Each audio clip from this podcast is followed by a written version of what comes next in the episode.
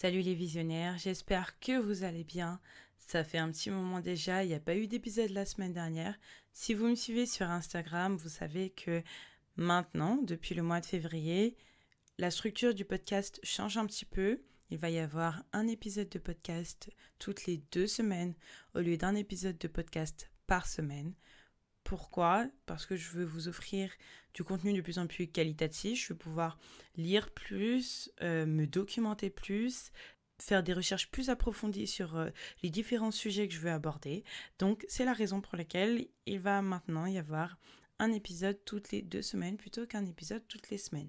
En tout cas, j'espère que vous serez toujours de la partie, que vous serez encore là et que vous allez continuer à apprécier avec moi le parcours visionnaire.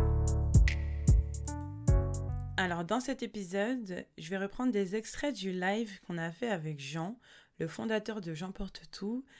Il y avait plusieurs questions, on a fait un live questions-réponses euh, des visionnaires sur l'entrepreneuriat. Donc, je prends certains extraits, les extraits les plus intéressants, surtout par catégorie, pour pouvoir vous les partager dans cet épisode. Je ferai sûrement deux épisodes pour ces extraits, mais en tout cas, si vous voulez tout voir avec les différentes interactions, etc., n'hésitez pas à aller sur Instagram, vous verrez le live en entier. Alors Jean Slégel Guillaume, c'est quelqu'un que je connais depuis longtemps, mais qui m'a impressionné ces dernières années par rapport à son parcours et par rapport à son mindset.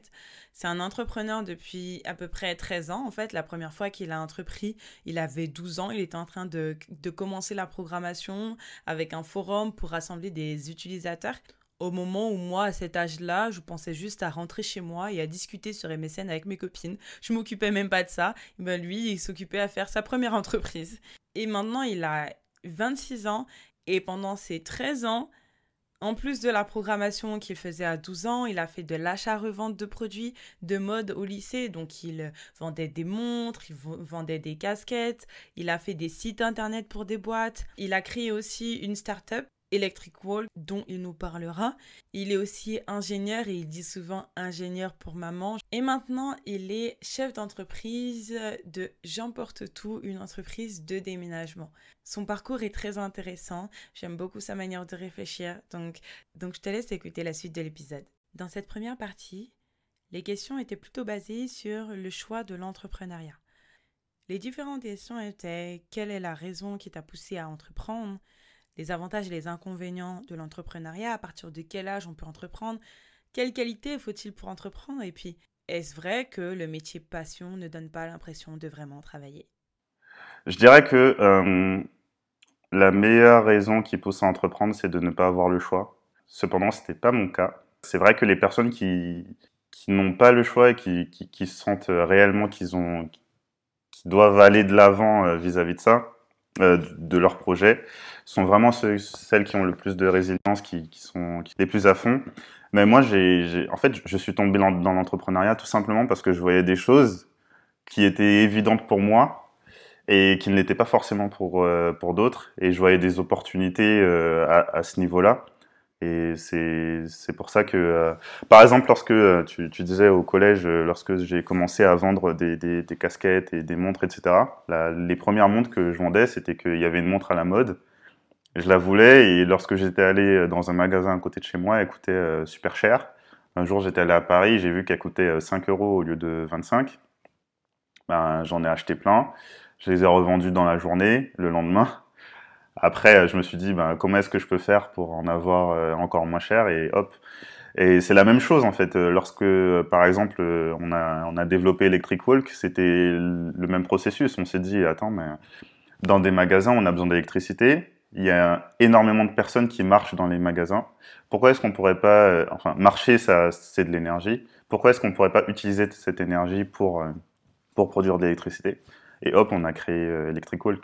Donc je pense que euh, l'envie d'entreprendre, elle naît de la solution que l'on trouve à un problème existant. En fait, ça ne suffit pas de, voir le problème, il faut se dire, OK, il y a ce problème et je sais comment y apporter une solution et ça a de la valeur. Et puisque ça a de la valeur pour des personnes, euh, donc je vais faire une étude du marché, je vais voir qu'il y a, que ça a de la valeur pour des personnes. Puisque ça a de la valeur pour des personnes, je peux le monétiser. Puisque je peux le monétiser, je peux en créer un business. Si on peut pas le monétiser, ça devient une association ou que sais-je. Mais c'est pas, c'est pas pareil. Alors, en fait, ce qui se passe, c'est que parfois, euh, lorsqu'on regarde les, journaux ou, ou, la télévision, on a l'impression que pour entreprendre, il faut avoir une idée incroyable et que et, et, être brillant, ingénieur, etc., etc. Euh, faire euh, des nuits en train de coder pour euh, gagner de l'argent, alors que pas du tout en fait.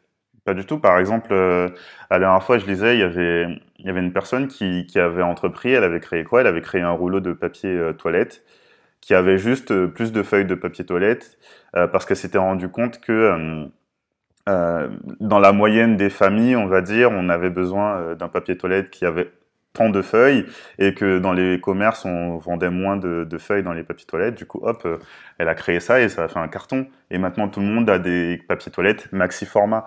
Bah, c'est la même chose. Donc euh, à partir du moment où on est curieux, on observe, on voit qu'il y a des choses qui peuvent être euh, qui peuvent être faites, il faut les faire. Et il y a plein de personnes qui vont par exemple voyager dans d'autres pays après, ils reviennent en France, ils, se disent, mais en fait, euh, durant mon voyage, j'ai observé qu'il y avait telle chose qui était super intéressante, mais elle n'existe pas en France, alors que les Français, je suis sûr qu'ils kifferaient. Alors pourquoi je le ferais pas? Les inconvénients, c'est que malheureusement, ça s'améliore, mais en France, être, entrepreneur euh, n'est pas euh, reconnu comme quelque chose de très safe par, par l'opinion publique. Vos familles, vos proches euh, vont avoir peur pour vous et vont essayer de vous décourager, ce qui, ce qui peut se comprendre. Ce qui fait que lorsque vous allez vouloir euh, louer un appartement ou autre, euh, on va vous dire désolé, c'est pas possible parce que parce que ça se trouve que, que vous allez faire faillite, etc. Alors qu'une boîte qui fait faillite, c'est aussi des salariés qui, bref, qui n'ont plus d'argent, c'est enfin, plus d'argent. Euh, c'est la même, c'est le même principe. Ça fait aussi que si on veut acheter une maison, euh, le, conseiller bancaire, il a besoin de plus de, de garanties. Du coup, il va vous demander deux, trois bilans comptables positifs pour pouvoir vous prêter de l'argent. Donc, il y a pas mal de restrictions, euh, de restrictions au vu de l'opinion publique, on va dire, en tant qu'entrepreneur. C'est aussi, euh, en général, les entrepreneurs, je dis bien en général, travaillent, travaillent énormément. ça demande vraiment beaucoup de beaucoup d'investissement, surtout au début. Après, euh, bien entendu, euh, enfin maintenant en 2022, il y a plein de choses qui existent pour gagner en productivité, pour euh, pour perdre moins de temps entre guillemets, pour faire plus de choses en moins de temps. C'est c'est vraiment le sujet de ma vie, ça d'ailleurs. Et donc parfois on n'a pas envie de faire certains sacrifices vis-à-vis -vis de ça. En termes d'autres inconvénients, il faut beaucoup de résilience parce que en fait Entreprendre, c'est euh, aller d'échec en échec euh, jusqu'à la réussite. Si on n'a pas la résilience pour euh, accepter les échecs, les surmonter et apprendre de ses erreurs, on ne pourra pas aller plus loin et ça va nous faire très mal. Donc il faut avoir le cuir épais, comme on dit, sinon on va mourir. Enfin, on va mourir. Tout est relatif. Voilà, ça c'est pour les inconvénients. Les avantages, c'est qu'en fait, être entrepreneur, déjà c'est un plaisir. Donc euh, on vient de dire que c'est voilà, déjà c'est un plaisir parce que voilà, hein, c'est une aventure humaine, euh, on permet à d'autres personnes de travailler avec nous, etc., etc. Euh, si jamais on est chef d'entreprise, mais même entrepreneur en, termes d'auto-entreprise, ça permet aussi de pouvoir travailler avec les personnes que l'on souhaite, lorsque l'on souhaite, et pour, la, pour le prix que l'on souhaite, qui, ce qui est vraiment pas mal. Et aussi le, le plus gros avantage, je pense, d'un point de vue financier, c'est que en fait, un entrepreneur peut avoir une croissance financière beaucoup plus importante qu'un salarié. Je crois qu'il y avait euh, une étude, euh, je ne veux pas dire de bêtises, mais qui expliquait que euh, même les personnes qui ont des très très hauts salaires du type chirurgien, etc., et qui touchaient 10 000 euros, pour devenir millionnaires, elles avaient besoin de, en épargnant je ne sais plus combien, elles avaient besoin de 150 ans et, ou je ne sais quoi pour devenir millionnaire, alors que qu'un entrepreneur s'il y a un réel product, market fit, c'est-à-dire que si, le besoin auquel on, s'adresse est, réellement bien comblé au bon prix, on a des personnes qui deviennent millionnaires euh, en un mois. Et si je reprends l'exemple par exemple de la banque lorsqu'on veut faire un prêt, ok au début on voudra pas vous faire de prêt alors que la personne qui vient de signer son CDI il y a trois mois on va lui proposer de pouvoir acheter une grosse baraque etc. Mais derrière, une fois que vous aurez une entreprise euh, considérée stable par la banque, c'est-à-dire au bout de 2-3 ans avec des, des, de bons bilans comptables, vous pourrez acheter des immeubles, des choses que, que en fait, vous, pourrez, vous aurez une capacité d'emprunt qui sera euh, enfin, 10, 10 fois supérieure euh, à, à un salarié qui a des revenus équivalents. D'un point de vue euh, vision, euh, il n'y a pas de barrière en tant qu'entrepreneur, alors que qu'un salarié, il aura rapidement euh, certaines limites. Dès qu'on a la réponse à un problème, il faut entreprendre. Pour moi, c'est clair. Après, d'un point de vue légal, d'un point de vue légal, pour ouvrir une société, il faut être majeur ou mineur émancipé. Mais sinon, au pire, euh, il y a des structures qui existent qui permettent à des personnes qui sont mineures de pouvoir euh, entreprendre. Et euh, j'ai pas les noms en tête, mais je pense que vous, avec Google, vous allez trouver. Ou sinon, euh, vous pouvez demander à, à, vos parents, votre tuteur légal, euh, d'ouvrir la société avec vous et d'avoir, euh, je sais pas moi, 1% départ, vous avez 99% et, et vous entreprenez. Et je pense qu'on on va vers un monde où il y a des entrepreneurs de plus en plus, de plus en plus jeunes. Moi, j'ai croisé des consultants qui avaient 17, 18 ans, qui faisaient des choses incroyables. Après, euh, par exemple, il y a des consultants TikTok, on se rend pas compte, mais euh, il y a des consultants TikTok qui vont dans des boîtes du CAC 40 et qui ont 19 ans. Donc c'est ça, c'est ça l'entrepreneuriat. À partir du moment où vous répondez à un problème qui existe, que vous, vous avez cette solution-là, les gens, ils vont se battre pour, pour travailler avec vous. Je sais qu'il y a beaucoup de personnes qui en parlent en ce moment, de la résilience, etc., etc. mais on peut pas être entrepreneur sans résilience. Vraiment, il faut avoir le cuir épais parce que euh, on, se prend tellement de trucs dans le visage pour rester positif, euh, poli, pardon, qu'il faut qu'il faut pouvoir euh, encaisser. Ensuite, je dirais, je sais pas si c'est une qualité d'un point de vue définition, mais la vision. Il faut avoir la vision, il faut être curieux, ça aide énormément. Il faut idéalement euh, avoir un bon relationnel avec les salariés, avec les clients, avec les fournisseurs, avec euh, avec les banquiers, avec l'expert comptable, avec le notaire, avec tout le monde. Moi, j'ai déjà, déjà été chez un fournisseur. Je lui ai demandé un produit. Euh, il avait dit à une autre personne qui en avait plus. Et moi, euh, il m'a dit euh, ah, euh, il y en a plus, mais attends, je vais voir. Et il est, parti chercher. Il a gratté tous les fonds de tiroir qu'il trouvait pour me faire un carton du produit complet. Et il me l'a passé. Et, ça, ça m'a fait gagner, je sais pas moi, 4 heures, 4 heures de temps grâce à ça. Et en fait, c'est pourquoi? C'est parce que la personne, elle a un bon, relationnel avec moi. De la même manière, lorsque vous, payez une facture dans l'entrepreneuriat, dans, dans, le B2B, on peut payer une facture jusqu'à 45 jours fin de mois. Sauf qu'il y a des personnes qui, qui, vont payer une facture euh, en B2B euh, au bout de, de 12 heures ou 10 heures. Enfin, ou tout de suite même. Ben, L'entrepreneur, la prochaine fois, qui le prestataire, pardon, la prochaine fois qu'il aura envie de travailler avec vous, il se rappellera. Il se rappellera de celui qui, qui avait le bon relationnel et qui a réglé tout de suite, et de celui qui l'a fait galérer, etc.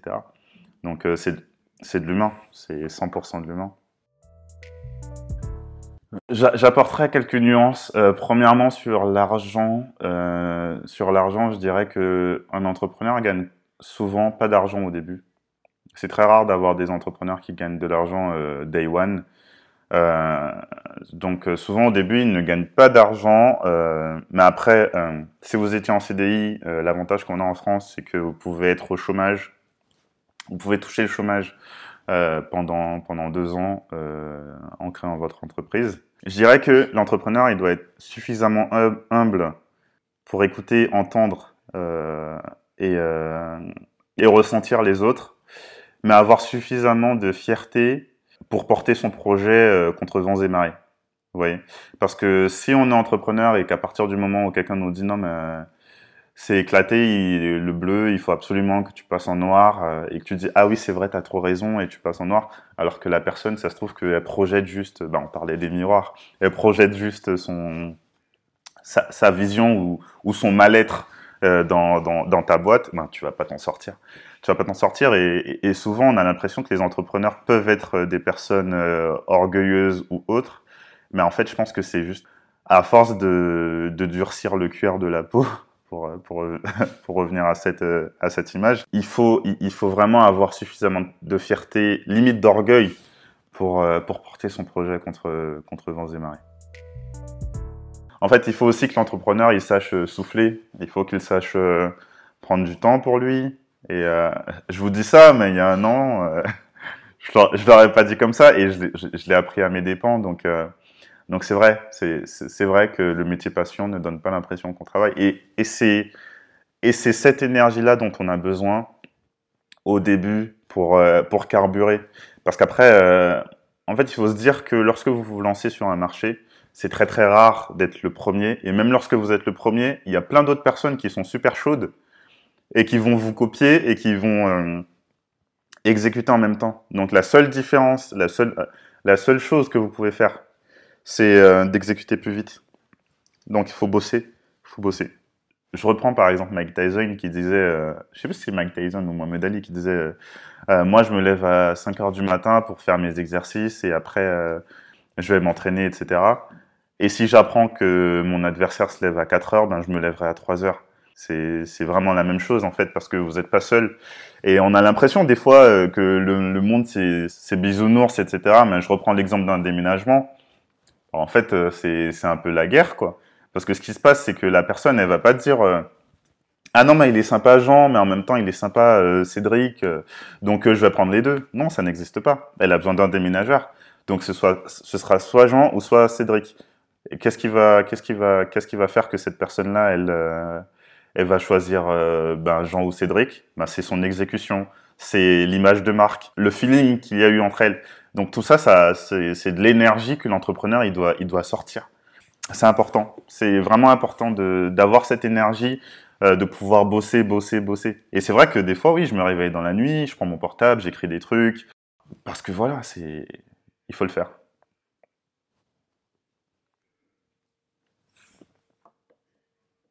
En, fait, en fait, le truc, c'est, c'est forcément, euh, il faut, il faut se bouger, il faut pas regarder sur les autres. En fait, pour avoir la capacité de ne pas regarder sur les autres, il faut être suffisamment serein sur ta position dans le marché. Tu vois ce que je veux dire? Il faut être suffisamment serein sur ta position dans le marché. Parce que c'est sûr que si Mike Tyson il va se battre contre moi, je pense pas qu'il va dire à quelle heure est-ce que Jean se lève. il en a rien à cirer. Il sait très bien qu'il va me mettre un crochet et, je serai KO. Donc, euh, je pense que c'est ça aussi. Il faut, il, faut, il faut faire de son mieux entre, entre, entre soi-même, envers soi-même, pardon. Mais euh, il ne faut pas oublier qu'il y a un marché et que c'est le marché qui va, qui va, dire, qui va décider à la, à la fin. Cependant, cependant, et je te rejoins là-dessus, il y a des marchés qui sont tellement gros que dans tous les cas, euh, si tu n'as pas le client Marie, tu auras le client Stéphanie. Si tu n'as pas le client Stéphanie, ce sera Sarah. Mais à un moment, si tu n'as personne, euh, ce sera peut-être parce que tu ne proposes pas suffisamment euh, de choses. Quoi. Et par exemple, je, vais juste prendre un, petit exemple très concret chez Jean Tout. Lorsqu'on a lancé la boîte, au début, on a dit bon, on va faire, on va faire un benchmark de la concurrence on va voir un peu ce qu'ils font, ce qui, ce qu'ils font qui est bien, ce qu'ils font qui, qui n'est pas bien, etc. pour savoir euh, ben, ce, ce, ce, ce, que les clients peuvent attendre euh, d'une société de déménagement, ce qu'elles ne veulent pas du tout d'une société de déménagement, etc. Et euh, par exemple, il y avait plein de sociétés de déménagement. D'ailleurs, la majorité des sociétés de déménagement ont des avis catastrophiques. Parce que ben il y a des déménageurs, par exemple, qui n'aiment pas leur travail, etc. Et c'est vraiment, il y a plusieurs choses qui, qui, qui, sont liées à ça. Et en fait, on s'est rendu compte que le plus important euh, avec, avec les, clients, c'est d'être proche d'eux. Et qu'est-ce qui s'est passé? C'est que lorsqu'une personne, euh, premièrement, on était proche d'eux, lorsque la personne elle était satisfaite du déménagement, elle nous mettait un avis, et on répondait à cet avis avec beaucoup de sincérité, beaucoup d'énergie, comme on l'a tout, tout, tout le temps et les clients, ils étaient satisfaits de ça, et les autres prospects qui du coup voyaient les avis et voyaient les réponses sentaient que c'est comme si euh, vous arrivez euh, sur, sur une terrasse et que vous voyez deux personnes en train de parler euh, avec joie, quoi. Donc on a envie de s'asseoir aussi à la même table, contrairement à la, la, table à côté où les personnes se calculent pas ou sont même énervées en litige. Et en fait, je crois qu'après on a arrêté de regarder la concurrence, mais je crois que six mois après, un jour comme ça, je regardais parce qu'il y a une, une, un, une, un, prospect qui m'avait dit ah non euh, finalement on va faire avec telle société parce qu'ils ont un lien avec notre entreprise etc j'ai dit ok pas de souci je suis allé voir la société et j'ai vu que cette société Elle reprenait nos phrases dans nos avis pour répondre, pour répondre à, à, sa clientèle. Et ça, en fait, ça sonne, ça sonne complètement faux. Et ça, c'est ce qu'il ne faut pas faire. Donc, il faut pas copier, mais il faut quand même avoir cette énergie de se dire, ok, euh, il y a des choses que les clients attendent. Ces choses-là, on peut pas les enlever. Donc, on peut améliorer. En fait, si l'amélioration, elle n'est valable que pour toi, en vrai, euh, tout le monde s'en fiche et personne ne va l'acheter. Je suis un peu cru, mais c'est juste pour, euh, pour expliquer la chose. C'est dans le sens où on parle souvent de pain point dans, dans le marketing, c'est-à-dire le, point de douleur. Qu'est-ce qui va se passer si demain j'arrive et que tu me dises Ah Jean, t'as une coupure sur ton doigt, écoute, si tu veux, j'ai un pansement à 5 euros, je peux te le mettre je vais te dire quoi? Je vais te dire, mais je m'en fiche, c'est juste une coupure, je vais mettre un peu d'eau, euh, ça va cicatriser, j'en ai pas besoin. Alors que si j'arrive et que tu me dis, tu me dis, ah Jean, euh, t'as un énorme trou dans ta main, il faut absolument te faire opérer parce que là, ça fait une hémorragie et je peux t'opérer, mais malheureusement, euh, l'opération, elle coûte 2000 euros. Je vais te dire quoi? Je vais te dire, mais même si elle coûtait 5000 euros, tiens, tiens, fais-moi cette opération. Bah, c'est la même chose. Donc, si ton amélioration ne répond pas à un pain point, à un point de douleur extrême chez, euh, chez le client, pourquoi est-ce qu'il va dépenser de l'argent pour ça? C'est ça la question. On a ensuite parlé de lancement. Comment se lancer, comment sortir de sa zone de confort, quelle est la meilleure manière de se lancer, et puis à quel moment je dois m'arrêter et comprendre que c'est une mauvaise idée? Je pense que le meilleur moyen de lancer une boîte, c'est d'en parler euh, et pas en parler à n'importe qui. Bon, c'est bien d'en parler à sa maman, à sa chérie euh, et à des gens qui vont vous cajoler, mais c'est aussi bien d'en parler à de potentiels clients ou à des personnes qui peuvent euh, vous vous confronter réellement à la réalité euh, et, et c'est comme ça que vous allez améliorer votre boîte. Et je sais qu'il y a plein de gens qui sont pas entrepreneurs parce qu'en général, les entrepreneurs ils savent que c'est pas comme ça que ça marche. Mais il y a plein de gens qui sont pas entrepreneurs et qui pensent que ah non, il faut garder le projet secret, euh, il ne faut pas, etc. Mais en fait, c'est faux, c'est pas du tout comme ça que ça marche parce que derrière, vous allez travailler euh, euh pendant des mois sur un truc que personne ne veut et au final, vous aurez perdu des mois. Donc, ouais, en parler. Si ça peut vous motiver, cherchez un nom. Moi, je sais que moi, lorsque j'ai un nom pour mon projet, c'est tout de suite plus concret et puisque c'est tout de suite plus concret, j'aurai plus de facilité à mettre de l'énergie dans ce projet. Voilà, le pouvoir de la visualisation. Se rapprocher d'une communauté, c'est bien aussi. Parce qu'ils ont plus de, de comment dire, d'amour, de compassion. Vous aurez plus de facilité à leur parler de votre projet. La meilleure manière de se lancer, ben, après en avoir parlé, euh, accepter les retours, trier, Ensuite, exécuter. Et par exécuter, je veux dire euh, vendre. Il faut vendre, en fait. Et euh, il faut pas, euh, enfin, à mon sens, il faut pas faire de choses gratuites. Sauf si on est euh, dans une phase test. Je sais que par exemple, sur des applications, on peut être dans une phase test. Du coup, on demande à des personnes de tester, de faire des retours, etc. Ça, c'est différent. Mais en fait, justement, le fait que la personne ait suffisamment d'énergie pour installer votre application, faire des, tests, etc., ça montrera qu'elle est réellement intéressée. Par exemple, moi j'ai un Mac et même mon Mac, lorsqu'il y a la mise à jour, je la lance pas tout de suite parce que je sais qu'il y aura des bugs.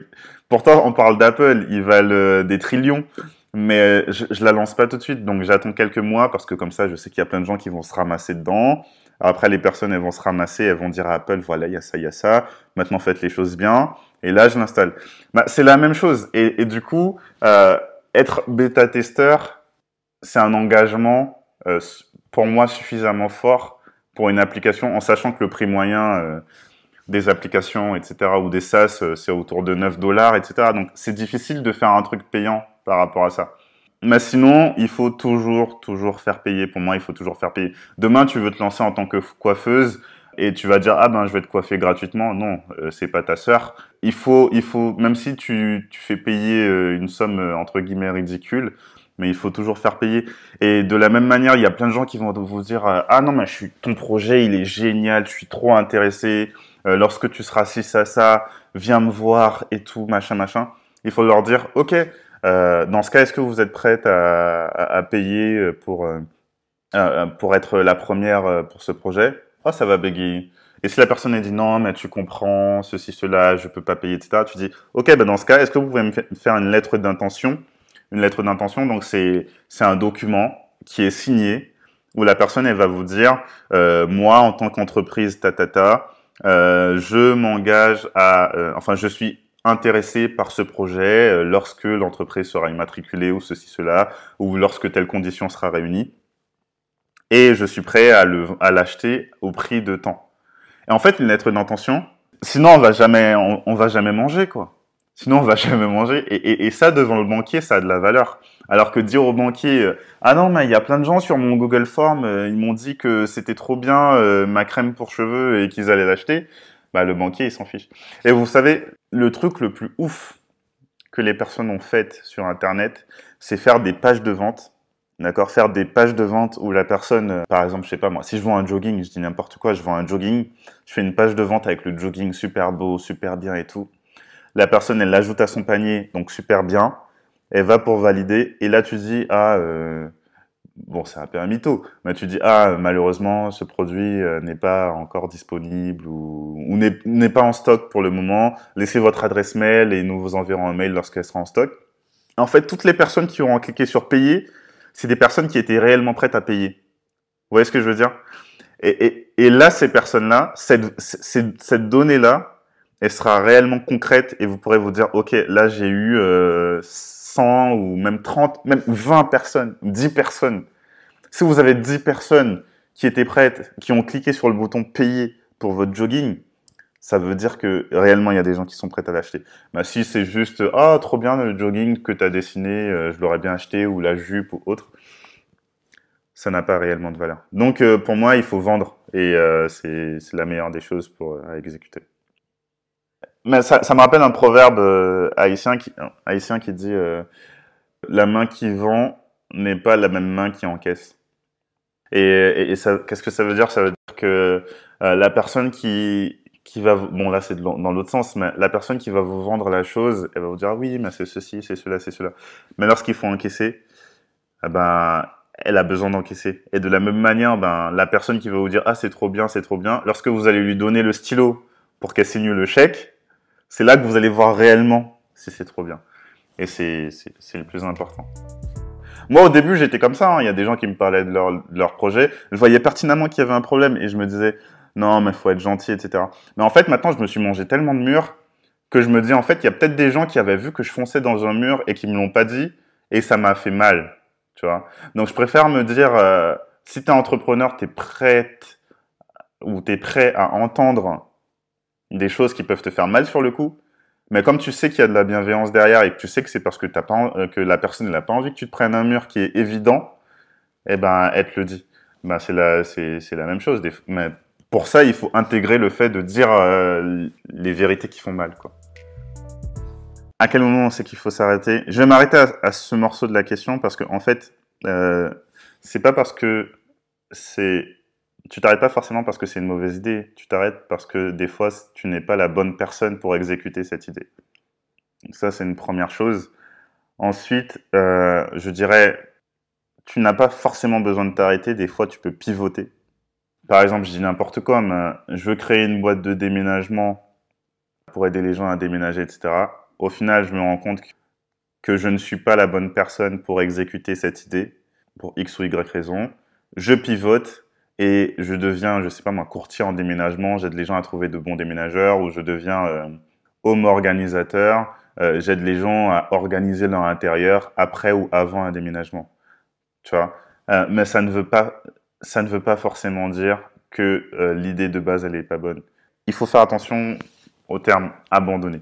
Après, je pense que à quel moment tu te rends compte qu'il y a plus ce fit de fondateur projet Premièrement, quand tu vois que tu as beaucoup de mal à faire des choses qui ne devraient pas nécessiter autant d'énergie. L'autre chose qui est pour moi là, encore plus importante, c'est ta motivation. Quand tu es vraiment plus motivé, que le projet, en fait, il t'excite plus, que tu te forces, que tu te forces à garder la face devant les autres. Euh, quand ils te disent euh, Ah, tu es content de ton projet, tu dis Ah ouais, ouais, c'est génial. Alors qu'en fait, au fond de toi, euh, tu supportes plus. Quand, quand on te demande de pitcher, euh, tu as la flemme de pitcher, tu dis euh, oh c'est bon ou je sais pas quoi. Lorsque c'est plus dans, dans que tu le ressens plus dans ton gut, dans tes dans tes tripes, dans ton fort intérieur, je pense que ça veut dire que t'es plus la bonne personne pour exécuter ce projet. Et puis bien entendu, euh, lorsque tu vois que le marché n'est pas prêt du tout ou est très éloigné de ton projet, ça sert à rien de forcer. Parce qu'à moins de faire des, si tu fais des chocolats dont personne ne veut, à moins de les acheter tous, tu vas pas vivre en fait. Bon, bah comme je te l'ai dit, l'épisode s'arrête là. J'espère que tu es un petit peu sur ta faim pour revenir pour le prochain épisode parce qu'il y a encore deux thèmes à aborder. J'espère que tu as apprécié. J'espère que ça a déjà répondu à certaines de tes questions. Si tu en as à nouveau, n'hésite pas à venir nous envoyer tes petits messages pour nous poser les questions que tu as encore en réserve. Et puis sinon, je te dis à la prochaine. On pourra traiter des deux autres thèmes. D'ici là, tu D'ici là, tu peux toujours envoyer un message à Jean sur son Instagram, Chance Légel Guillaume. Tu peux aller voir aussi sa la page de sa société J'emporte tout. Et aussi, tu peux m'envoyer un message comme d'habitude sur Visionnaire aussi. Et sinon, je te dis à très vite au prochain épisode.